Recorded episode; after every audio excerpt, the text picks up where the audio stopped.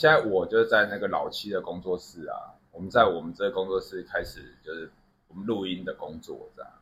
啊，这工作室弄好，弄好多久？现在刚弄好而已。刚弄好而已啊，我们等于上个礼拜才全部都弄完，收完尾，最后的最后的一些要用到的工具才收完尾啊。然后我还拍了一组猛男照啊。哦，对啊，猛男与小萝莉的故事，照片非常的酷炫。没有，就跟小金拍，我们算，我们也不算第一组客人啊。诶，如果一在这边拍照不算第一组啦，但对我心目中来说算第一组啦。因为你们是我第一组使用那个背景纸拍照，然后就被小新踢破了一个洞。然后小新踢破一个洞的时候，我觉得超酷的。他还是有那种大人的思维，想要遮住那个洞，用他的脚一直不移动，然后以为这样我就看不到，我就跟他说我看到了哦。他踢破的时候，马上就好像踩到钱一样，在那边挡住，就对。对对对对对，就挡住，然后不动。哦，我看到喽。啊，当下当下其实当下其实我心里面有一个有一个莫名其妙的情绪。对啊，但控制的很好，很快就消解了那个情绪，因为那纸都是新的啊，工作室新买的背景纸，然后一支背景纸可能大概一支大概两千块，然后加上运费可能要到两千四百块，然后就心想说，哦，才开棚而已，背景纸就爆炸了，真的破一个洞，小星星脚的大小的洞，我们赶快去把想办法把它修补起来。对啊，然后那个就是很有趣的过程啊。啊，小新也很厉害啊！小新本来本来他在表现就是什么 gay 球啊，又假笑啊，然后奇怪 pose 啊。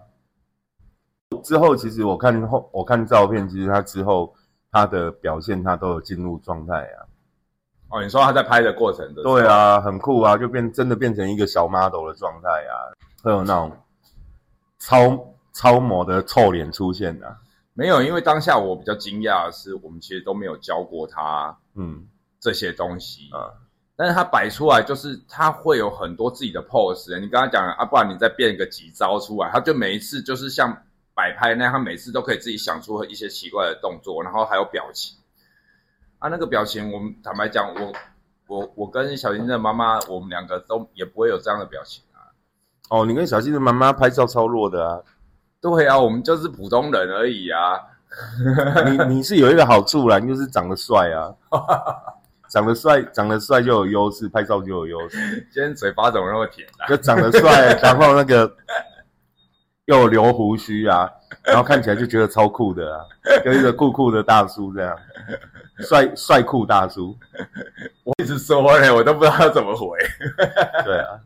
然后小新那一天，那一天我看他最后他在特别他在跟你拍的时候，我觉得就是他的的那种状态感又很好。我照片调好了，我其实已经传到云端了，然后要发给你，都忘记发。哎呀哦，到时候我再看一下。没有，其实应该是这样。我们在拍的前一个礼拜，嗯，那时候的算是说工作室还没有到准备到很完全，就是包含。背景纸啊，什么这些都还没到。然后有一天，那一天刚好礼拜六，因为我都是礼拜六去接小星星的。嗯，那个时间点应该就是我们在吃中饭的时候，大概十一二点吧。我跟小星吃到一半，老七就发讯息来了，就说：“哎，来工作室帮我这样。”嗯，我当下我我大概应该有有打电话给你，有啊有啊，对啊，打电话给我，你说下午再过来。对啊，因为我要去，因为我们刚好在吃饭嘛，然后我想说我要确认一下，就是说工作内容，然后他跟我说他来的时候就很简单，我们就是稍微扶一下，把那个就是说把那个背景的那个卷纸有没有稍微扶上去，把它挂好，这样就好了。对，我也我也觉得很简单。对啊，啊，我想说啊，就这么简单哦，这样用得到我这个猛男。出手吗？这样 没有。后来我还是赶快来帮他，因为他一个人这样确实是不好用。我就带小新来了，来了以后呢，我们就稍微做一下。他跟我说哦，我大概了解一下工作情况。他跟我说哦，我们等下就是说哈，老西他他会去把那个就是墙壁钻洞，因为他钻洞要锁螺丝，他会先钻完洞。他讲的超轻松，然后我大概就是先钻完个洞，然后我们就是你稍微帮我扶一下，我们把东西挂上去，这样我们就 OK 了。我想说，哇，那个工作太简单了吧？现在下午，那我们不是一下就可以完成？结果我们在那边搞了搞了整个下午，搞到晚上。对我本来也觉得很简单，我本来真的也觉得很简单，因为因为就印象中那种东西就是打个洞嘛，然后把膨胀螺丝放进去，然后把那个架子上到天花板去，然后把它锁紧。然后就可以在上面吊单杠了。就那一天是谁啊？那一天是老七，他他已经买好了那个砖头啊。那个砖头我刚开始还不知道他去哪里买，后来他说他去小北买。光那个砖砖头买了以后，然后我他就拿椅子嘛，他是直接踩在椅踩，呃，他是拿梯子，他就直接踩在梯子上上去，然后开始钻洞。他刚才在钻的时候，我就在那边看，因为他钻一个洞。光钻那个洞要十几二十分钟哎，对啊，钻超久的。我想说，他是不是在那边装啊？这怎么可能那么难钻？因为我们的印象，我们是不是钻洞、钻墙壁的洞，嗯，进去一下就好了？哎，那个是有良好工具的师傅才可以，嗯，一下就好了。但他通常不会是，嗯，他会是哒哒哒哒哒哒，就跟你你在家里听到那个隔壁很吵闹的装潢声一样，然后哒哒哒哒哒，然后就冲进去。对啊，我们正常人家钻洞。因为像我是之前没有这样子这样钻洞过，但我没有看人家在弄嘛。啊，那个是冲击钻啊，是哦。因为当因为我们对那个钻没有什么认识，因为那时候你拿那个钻，你是说有特别从很远的地方送来的砖头嘛？没有啊，就家里刚好下来。我问他，我问我爸说有没有有没有他那边有没有电钻可以钻墙的电钻，那他就拿了他的他平他平常在用的电钻给我。对啊，然后那时候转嘛，那一天是转怎样？他光转，因为总共好像要转八个洞，对，还要转八个洞。光一边的四个洞，他就已经钻了两三个小时，中间还还要再出去小北买砖头，因为他钻钻那个砖头就危体啊，对，那砖头就已经不利了。嗯，对，他来来回回人家去了几次啊？嗯，对啊，买了好几次，买了好几次，光一边的四个洞，他就。用掉两只，对吧？就用到两只新的砖头在那边钻。那当下我在那边看他，你还是觉得我在装就对了。我就真的是坐在那个坐在他的办公桌这边看他，因为我坐在办公桌可以看到他那个在钻的位置。他钻了四个洞，就已经花了两三，也要将近要两个小时，两个两个小时有了，两个小时有。对啊，时间很长啊，所以我想说。他叫我来是说他会扶个东西，所以基本上我的衣服就不是工作服。嗯，对啊，他那个钻的时候，那个身上都是粉，他那时候钻的灰头土脸，就头上也是啊，身上都是啊。那我想说我要帮忙也不是，但是又看他那边装，我又觉得到底是不是真的那么难钻，知道？嗯，对。后来他装完，好不容易装了四个洞，他又要再出去买砖头，刚好那个虾姐来，嗯，对。然后霞姐看到就在那边念了，哦，对啊，很爱念呐，还好像去台东了。霞姐看到那边念说：“哎，你就坐在那边看那个老人家在那边钻洞。”他真的很难钻呐。后来我想说，好了好了，我就跟老七借了衣服，嗯，对不对？当下因为我们正常，我跟老七借衣服是因为我看老七在穿衣服，他的衣服穿起来都非常的宽松。嗯，然后他那个短裤就是之前我们有录一集说要去运动，就是要去健身房。他问我说穿这个短裤短裤可不可以？他那个短裤穿起来，老七穿起来是怎样？就是已经在膝盖至少超过一半。没有啦，就是膝盖啦，就是大腿超过一半就快接近膝盖了。嗯，对，快快接近膝盖的位置。那我想说那应该蛮大件的。我去穿起来的时候，衣服一套上去，我想说怎么那么紧？那个衣服真的超级紧。是不是？我就跟你说，我变瘦很多啊！不是，特别是你穿起来那么宽，我真的觉得你真的是很会挑衣服哎，你是穿衣达人是不是？我觉得这个那么紧的东西穿起来，我就变瘦很多啊！我从我们认识的时候的九十公斤，现在降到八十二了啊！我觉得超夸张的。那个他穿他的衣服穿起来的袖子，感觉就是到那个。到那个手肘那个位置。所以你有你有一种穿童装的感觉吗？对啊，我穿起来就是我手臂这样卡在一半这样，然后呢，他那个他那个短裤，尤其是那个短裤，我穿起来就超短的，我想穿起来整个像一个小 gay 炮，然后那个那个虾姐在那边笑，小 gay 炮对不对？这个有酷，这个有酷，虾姐还在那边说：“哇，这穿起来有那么小。”嗯，我当下真的很傻眼，因为我当下心里的想法就是我要赶快对付那个孔，好，我就没有多说什么。什么好了好了，那一天那一天很感谢你帮忙钻了四个洞，虽然有一个最后是不能用的。没有，因为我们在钻的时候，我拿的时候我拿很稳哦，而且我我有点出力在顶往上顶那个墙壁，钻进去的时候，它那个等于是因为会晃嘛，后来我发现它晃超大力的，嗯，就是它整个一直在那边旋转这样，然后你很难扶，一旋转的时候你就没有力再往前冲，往上往上顶啊，对，所以等于是说，等于是说，后来我发现那个砖头很像快解体了，我在压的时候，它就嗯嗯，就是感觉快晕倒了，对它感觉快快晕倒了电钻。它才光 钻四个洞以后到我接手第五个洞，它已经快晕倒了。后来我一看那个样子，那一个砖头样子，让我感觉是什么？它就很像很老旧的那种砖头啊，啊，很老旧的那种电钻，你知道吗？别这样，它只是长得比较脏一点，它可是德国名牌呢。是德国名牌吗？德国名牌那工业用工具多有名，Bosch 哎、看起来就很像二战时期的产品，好不好？欸、，Bosch 是德国名牌，好不好？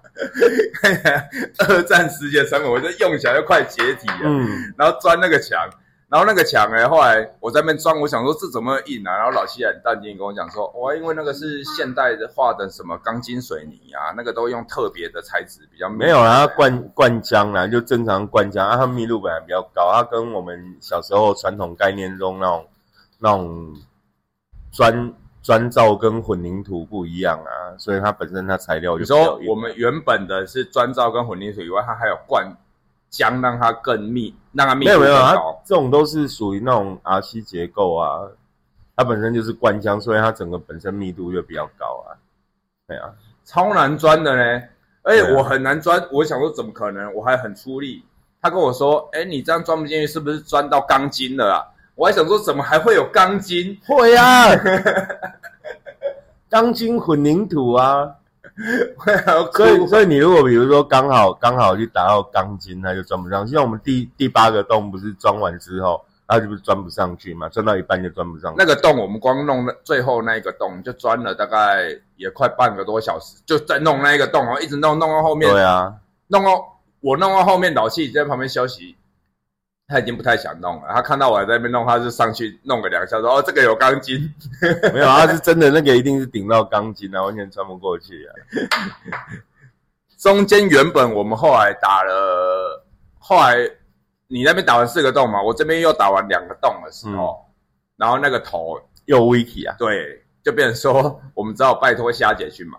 所以你看是头的问题，不是不是不是电钻的问题。不是那个感觉就很像你拿二战时期的有没有？二战时期的电钻来对付现代化的那种钢筋灌浆的混凝土墙壁，你知道吗？好啦，知道了知道，下次换一只啊，下次换一只、我在啊。后来虾姐在旁边看我们这边搞，她就说：“哎，你为什么不去特利屋？有在租工具啊？去特利屋租工具可以直接用的啊。”啊，当时真的是没想到，对啊，没有，当然根本根本就不知道啊。我不知道可以租工具。对啊，谁知道特利屋可以租工具？要、不然他要这样讲的话，民族路口那边那边有那个啊电动工具出租的啊，哦，对啊那其实也也有的租，就对了应该是有啦，就是那种因为因为很多很多师傅他们自己不买工具嘛，嗯，啊，就是他们就是有工作的时候就去那边租工具啊，哎呀，所以那边电动工具出租的，他们其实还还蛮蛮蛮那个的。然、后我只是想说，可能因为第一个，我们一般那种冲击钻哈，我们没有用过的人，其实不一定真的能够用得好。所以你用那种小型的家用电钻啊、你说冲击钻，假设我们是第一次用的话，它可对能就是你可能会用不好，因为它冲击钻它的冲击力道很大，它会啪啪啪啪啪啪，就是你比如说是不是？有可能啊，因为像像我们一般在家里听到隔壁在装修，不是都会听到那种打墙啊？对啊，跟哒哒哒哒哒那种都是冲击钻在打墙的声音的，对啊，那你就不一定握得住啊。就当时就没有想到这个，就想说啊，家用电钻钻的。可是当时你就已经知道这个是 就是比较坚硬的结构的墙壁。没有啦，这种其实我也没有装过这种啊。像以前，比如说你你假设家里装个鞋柜，对不对？啊，你家里装个鞋柜啊，一般墙面一般墙面，我们一般非承重墙或什么的，它基本上它就是属于就会先叠砖块嘛。啊，外面再上再披一层混凝土上去嘛？对，一般都是用这种方式去做隔间，或者是现在很流行的那种轻隔间嘛。啊，那种就那种那种基本上就好钻，就砖块那种，它就没有那么硬。就是进去里面是砖头，它很容易就可以钻一个洞。对啊，对啊，啊，因为像以前在家里，以前在台北，可能家里要装个装个鞋柜啊，或者什么的，像那种壁挂式的鞋柜，如果是砖墙面。那种电钻都很够用，甚至讲难听点，IKEA 卖的电钻都可以用，都很好钻。对啊，但因为楼板的结构，它还是属于那个钢筋混凝。你有看过人家盖楼板吗？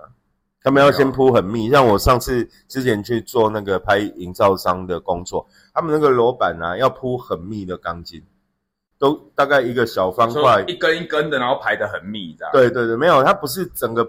很紧呐，它就是说它那个密度你会还是会觉得很高，它是要要垂直水平就是交叉排，然后要整个楼板铺满，它可能垂直水平中间那个孔洞的距离可能大概可能在十公分左右吧，可能十到十五公分左右吧，然后排的要排的交错排嘛，对啊，横的这样子，对啊，然后最后才灌浆啊，灌浆做楼板，对啊，所以它有一定很高的硬度跟密度了。而且很让会让你有很高的几率，你会钻到那个就钻破。对啊，我上次我就在想说，我们钻这个可能都还算还幸运，就是没有很多洞去打到钢筋。不然如果你像我去看那个日商，我之前去拍那个营造公司，他们是日本的日本的公司，他们在做楼板的时候，我觉得那钢筋水泥的密度很高。对啊，那可能就是像我们这样钻八个八个洞。嗯，当中都会有几个洞都会遇到钢筋，那你钻到钢筋，那个砖头就钻不过去啊。对，对啊，而且那很容易就磨损了。重点是我们没有钻到钢筋的话，它也很快就磨损了。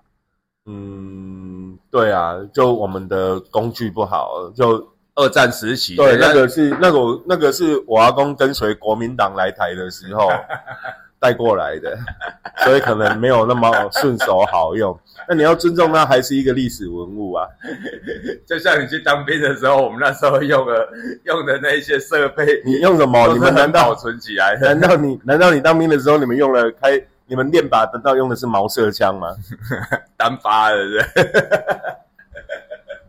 没有那么夸张。然后还要拿一根。铁在那边捅捅捅捅捅，填装火药。但是一战好不好？二战应该这已经有，就是自动步枪了。对啊，这不是单发。对啊。T 六 K one 或 T 六 K two 这样。所以那一天弄完，好不容易就是原本那个时候我们最后剩两个洞的时候，嗯，两个洞我们都是只有先钻了一个位置嘛。对啊，钻了一个位置，然后老七那时候已经已经。傍晚要天黑了，就说啊，不然今天就先这样。我想我什么东西今天先这样？我今天来不就是要帮你把这东西搞定？他讲啊，不然今天就算了，这样不行，我要再拿这电钻，我都已经弄得灰头土脸，那改天还要再来一次，再来灰头土脸一次啊？对呀，所以我马上冲上去，要把那个洞想办法把它弄进去。嗯，最后最后一个就是弄到钢筋那个，我也不知道到底是不是真的弄到钢筋的。反正那个就是很难打，打不进去啊。对啊，就完全打不进去啊。按原则上，那就是已经打到钢筋了。不是房东来，他就说，后来房东不是过来吃饭吗？对。然后他就说，他其实他我要打，我跟他讲说我要打天花板的时候，他说可以打，但他就是也有说怕我会打到钢筋。他说因为，因为我们都离那个离那个柱子不是很远嘛。啊，因为我们安装的距离，因为其实我们安装的距离其实剩下很小的空间而已，它离柱子都不是很远，它打到钢筋的几率其实就比较高。对啊，哦，所以其实房东他也知道说这个洞不好打的。嗯，他他知道的是很有可能会打到钢筋啊，因为他本身他自己是做做装修工程的嘛，啊，所以他们会更了解什么会遇到什么情况。所以他那时候他就有提醒我说，可能我们会打到钢筋，那如果打到钢筋就打不上去。对啊，对啊，所以我们工作室弄完以后，包含我拍完照以后，那其实都已经算已经可以开始营业，然后我们的粉砖也也已经有 PO 上去了。包含就是说，我们节目的连接又放在粉砖上。对啊，对啊。然后现在粉砖粉砖是正好照相嘛，然后在发文的时候，我们也会把新的新的那个节目资讯放到发文里面去。对啊，那我在节目上面发送的话，我也会把就是说粉砖的部分也会连接会贴在节目下面的那个描述栏里面。这样，如果说有。对我们节目有一些想要留言啊什么的，可以到那边就是留言，到粉砖上面留言哦。对，老七都会给予专业的回答的，所以要变身心灵导师了，是不是？没有啦，我们就是分享啊，尽量帮大家解决，看大家有什么状况，或者是说，诶，对我们节目有什么看法？对啊，对啊，可以到粉砖，也可以邀请大家来来这边帮忙打洞。没有要打洞了啦，又要拿那个二战砖头出来。对对对，我爷爷从国民党跟随国民党部队带过来的砖的那个电砖，太可怕好不好？然后可怕，它就是就是因为我们用错工具，我们没有用那个专业型电冲击钻，我们用的是电钻附带冲附带微小冲击钻功能的高级电钻，所以对抗不了。坚硬的那个钢筋混凝土，所以那个牌子是德国的，德国的啊，Bosch，它在工业界很有名诶。我记得他好像他连医疗器材他们都有生产，有一些很专业的医疗器材，甚至你有一些家用电器也是 Bosch 的啊。对啊，特别是那种比如说什么商用吸尘器啊，那个都有很多都是 Bosch 的。我当时还真的是没注意它是什么牌子的，就只觉得它，因为它那个已经感觉它的就是。logo 的部分也也都已经就是感觉不是很清晰啊，对啊，对啊，因为他平常生活的空间是在铁工厂，油污比较多，所以你可能都会看看不出来，然后就觉得它很老旧，是因为它脏，没洗澡。没有，重点是那天是谁啊？我们打到后面没力，然后老七在我在上面嘛，老七在下面说：“哦，那应该就是要没电了啦。”我说：“啊，就换电池啊。”哦，我这个，而且他那个是那个电池还用充电器哦。他说：“呃，我这里刚好没有充电器，我没有充电器怎么打洞啊？我的天哪！对，那天最惊恐的就是最后一个洞了。然后如果没电，我们就很尴尬。对，不是很尴尬就没电呐。啊，没电就是没电。还有两，它还有两颗电池吧？对不对？对啊，啊，电池没电。哦，没有啦。后来证实第二颗不是没电的啦，是真的跑不动，就是钻那一个地方跑不动。哦，所以第二颗它还有电了。有啊，有啊。那我后来我还有拿来弄其他东西啊。”而且还有电啊！第一颗是确定被我们打到没电，就没想到那么难打就是了。对啊，弄超久的，当下真的觉得很夸张哎。然后因为我们在那个要打洞之前，我们两个还要同时一起爬到梯子上。对啊，要定位啊，因为我们又不是那种卡丘很溜亮的腮胡。对啊，要 DIY，所以所以所以其实哈，那有时候你想一想，不要没事自己 DIY。就有一些东西人家做的很好啊，你就不要 DIY，对啊，自己在那边压给，然后做的没有人家师傅做的漂亮，或没有人家工厂做的漂亮，对不对？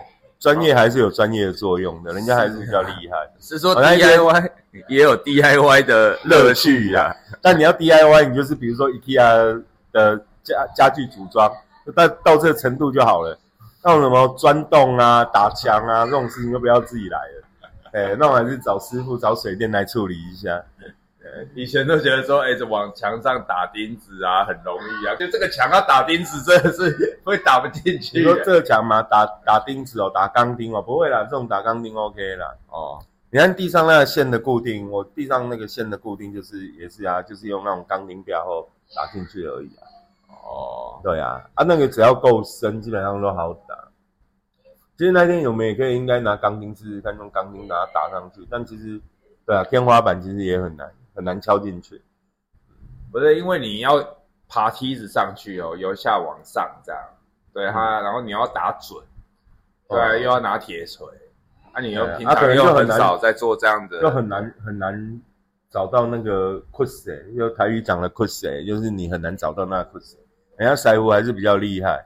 其实我为什么会觉得说不要 DIY，就是能减少 DIY 的程度，像这种什么打墙啊，就是前几天哈，前几天就我生日的时候，啊一些朋友也过来家里吃饭，然后我我就跟我就跟其中一个朋友叫大侠，我就跟大侠聊到一件事情，我就说哈，现在其实就偷懒，所以很多东西就懒得去传统市场买，因为我楼下就传统市场嘛，全高雄最大的果菜。果菜市场嘛，然后楼下就有一个社区市场嘛，对，然后东西都很完整，啊，确实也会比较便宜，所以其实你如果去楼下市场买，就大部分东西都是比较便宜的，哎，但你会偷懒呐，因为你去市场买回来，你还要再二次处理。然后那天大家要来吃饭，我就是去偷懒，去去超商买，就是去什么全联啊、家乐福这种地方买，然后人家食材都处理得很干净啊。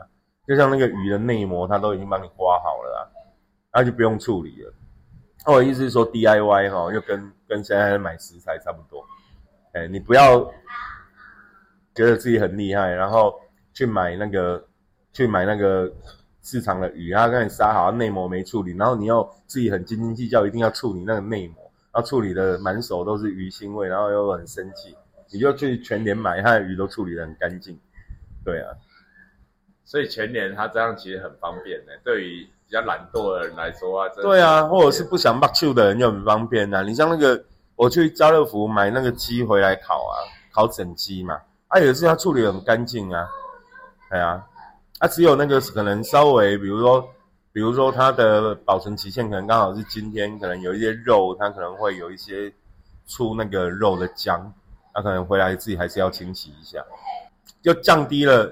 降低你的施工不顺的过程，哎，就不会让人打洞，啊，拉嘎被细，然后结果又觉得很痛苦，然后灰头土脸之外，工作效率又低，对啊，所以其实这样讲，我们动手能力真的变得越来越差。就是你看哦，像我住的那个地方，算是离高铁蛮近的，嗯，在在仁武，然后它就是大概高铁不用十分钟。它是稍微比较在巷子里面，嗯，隔壁都还有人在养鸡耶，隔壁还有人在养鸡，对，因为隔壁刚好有一个湿地公园，那晚上有时候听到早上哦凌晨就大概会有鸡在那边叫，所以他他是养在自己家里还是养在湿地公园？在自己家里，他旁边就是一串公园的旁边，他还有那种平房，类似三合院这样子，矮房这样。哦，酷，他就在那边养鸡，那就会听到鸡叫。我出门的时候，有时候在接小英回来比较早，门口对面他们就直接在那边直接烫鸡毛啊，直接杀鸡了，很酷啊，很酷啊。然后小英看到就傻眼了，我靠，那只鸡就活着这样抓着，然后在那边烫啊，在那边弄这样。没有活的吧？不会活鸡啊？放血啊？对啊，活的鸡。我的意思是说，哪有哪有活的鸡就放下去烫？是没有了，他就开始放血什么的，但是其实。我就不太敢看呐，我叫小英不要看，我怕他做噩梦啊。他他说明他看出兴趣来啊，他说你想蹲在那边看看仔细每个步骤。可是我觉得那种画面你要让他看的，真的。对啊，因为那个已经都是现在现代小朋友比较少的经验，因为我们小时候回家过过年过节啊，就看阿妈在那边杀鹅杀鸡啊。啊，就在自己家的所谓的门边靠杀鹅杀鸡啊，有的是先脖子先割一刀，然后先放血，然后等它鸡不动了，然后就开始处理拔毛啊，干嘛什么的。那我们小时候就会对这种画面就有印象啊。我觉得这个对现在的小朋友来说是一个现在看到了，看到的就是全年那种处理好的啊。对啊，不然就是你去市场啊，他把一只活鸡变成一只没有毛的鸡出现交给你啊。对啊，对啊。所以你要让小孩子多关注、多看一下这样子的画面，是吗？对啊，才知道人间疾苦啊，才知道你食物不易，不要再挑食了。其实，其实就像就像我们小时候啊，呃，到高中的时候啦，就很多同学哦，他会跟我们讲说啊，很羡慕你们有乡下可以回去。就过年的时候，我们不是都会讲说，或者是放长一点的假的时候，放年假的时候。大家都会问说啊，你要去哪里？然后回去乡下，然后很羡慕有乡下可以回去啊。哦，对，是啦，因为那里都空间很大啊，嗯跑来跑，对啊，可以到处跑啊，可以玩古赛啊。玩古赛，对啊，哎，你不知道小时候玩古赛是好多好玩的事情啊。那个你跟在牛后面，对不对啊？那个牛粪冬天的时候，牛粪刚拉出来，里面是温暖的，然后小朋友会把两脚踩进去，就是泡脚的概念，有没有？踩进去里面，对啊，踩踩进去牛屎里面啊。对啊，牛屎大部分都是草香。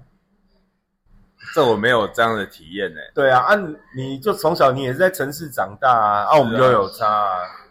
对啊，然后或者是把那个水银浆插在那个牛粪上，等它爆炸啊。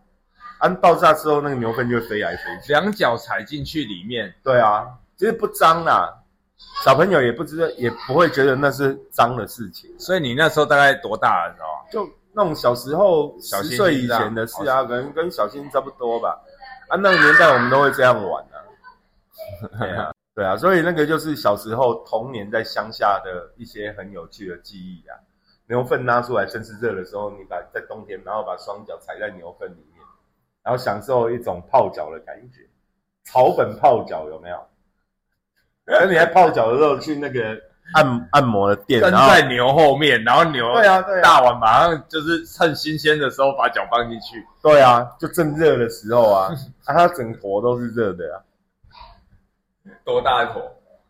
牛粪多大坨？牛粪大概有你一个脸那么大吧？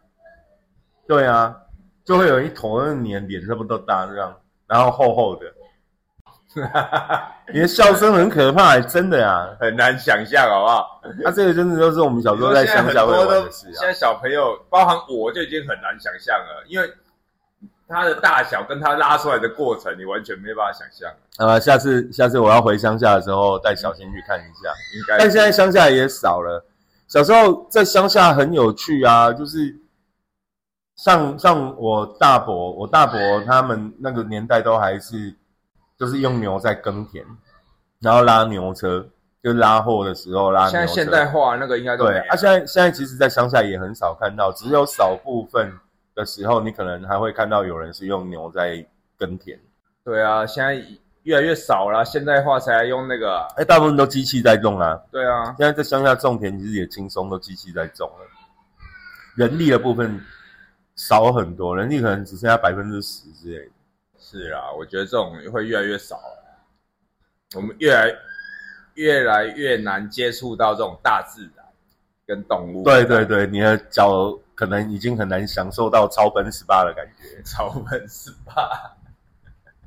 所以有机会要带小新所以去乡下走样草本。十八完回家，还是你们就洗干净再回家这样？没有啊，你玩完之后，其实你自己会觉得脏啊。然后你看小时候在乡下玩就是这样，比如像我们家，我们小时候住的那个地方，你要进进家门之前，前面会有一个另外一个通道是通往通往那个田地的，哦，然后前面就会有那个所谓的碰扑啊，哎，就是那打水的个哦。对打水那一种，要一直压压压压，然后水会地下水被抽出来那一种。这种东西我记得我看到的时候去什么科学园区啊，小叮当科学园区才看到。啊现在就变成在纪念馆里面才会有了呀。对乡下打水也很少装那个啊，大概都装电动马达抽水啊。对啊，哎呀，然后我们小时候就会有啊，小朋友就会自己去那边自己一个压水，一个把脚洗干净啊。哎呀，那也很好玩呢、有啊，小时候在乡下其实就是还蛮有趣的，就你可以玩的东西比较丰富啊，包含那种在自己家里田地里面烤番薯啊，干嘛什么的。对啊，很酷啊。对啊，我记得什么控头油啊什么的，现在不是有一些网红还有会拍一些这种怀旧这控头油啊。啊，你看那个现在都要特别去拍，特别去安排啊，以前我们就是你想玩的时候随时都可以玩啊，对啊，那不太一样啊我。记得小星星他妈妈也跟我讲说，因为他小时候肚子饿会会饿到发抖那种，嗯，然后会饿到就是很委屈，会哭或者是会生气这样。他说小时候他就小星星的阿公阿妈，就他爸妈会、嗯。会带他去控头油，啊控头油要等嘛，等很久，等到他在车上等的等到超不爽的，还会等到超不爽的哦、等到生气这样。啊，我觉得每个人这种他可能饿的时候，他就是控制不住。哦，对啦，小朋友也更更是这样啊，饿的时候根本他情绪又很大，对又很难控制啊。啊，是，所以下次下次找机会，我们带小新去感受一下草本 SPA。跟在要去跟在某一头牛的后面，对对对，然后等他等他要放一坨大坨的，双可以容纳双脚踩进去，然后我们就带着他在那跟了一下午，他如果都不大，诶，那我们就要提醒那个事主说，那个你这头牛你这一头牛可能便秘哦，再去检查的。诶，要叫兽医来看一下，他这个太久没有太久没有那个没有出货了后你，还你要带小鸡去之前，你还没跟他形容啊，这草本十八怎样？我们跟在牛后面，它会搭一坨下，我们赶快把脚放进去。嗯，讲完，结果我们在那边跟了一下午，然后都没有跟了一整天都没有。对他那么没耐心怎么办？对啊，小朋友直接爆开好不好？他排队他排队跟他妈妈肚子饿是一样的概念，都会生气。不爽。对啊、我就想到他上次万圣节排队，他排多久而已就不排了。他说我要回家了，我不要再我不要再跟在牛后面了哦，我生气啊！啊，所以小八小八小八，你为什么要录 podcast 啊？先看一下欧连达，啊，你要开一下什么样的 o l e n d a 就超粉十超八，粉十八欧连达，就知道人讲这个。不然你要开什么欧连达？那你要养一头牛呢？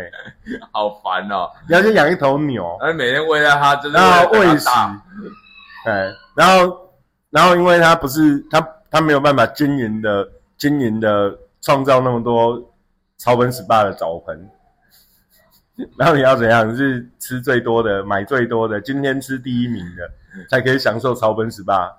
没有啊，你那个草本 SPA，你就是每天你要控管啊，这个牛大概有没有？还是每一个、啊只要只要看到他啦，他就问现场的客人：哎，我们今天有草本 SPA 哦，你要享受一下吗？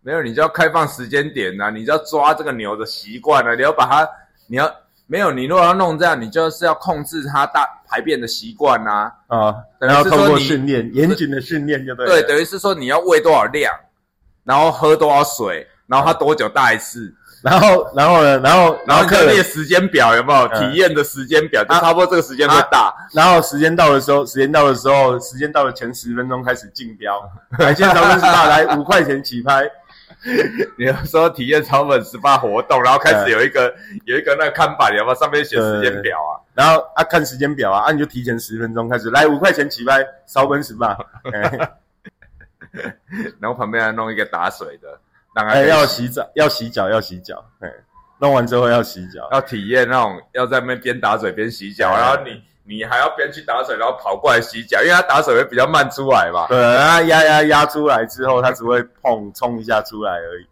那你中间间断，你中间间断的，它那个水下去之后，空气进去了，你就要再压一次，要把那个空气先压掉，它就对你要让他体验那种就是还要在那边压完全感觉。完全勾扎里的感觉就对了。对你不能让他一下水就出来，你就觉得很轻松，这样没有体验的，搞不好是那个体验那边洗脚的会比在那边草本 SPA 还古早味草本 SPA，还要 还要有记忆深刻。对啊，有可能，有可能。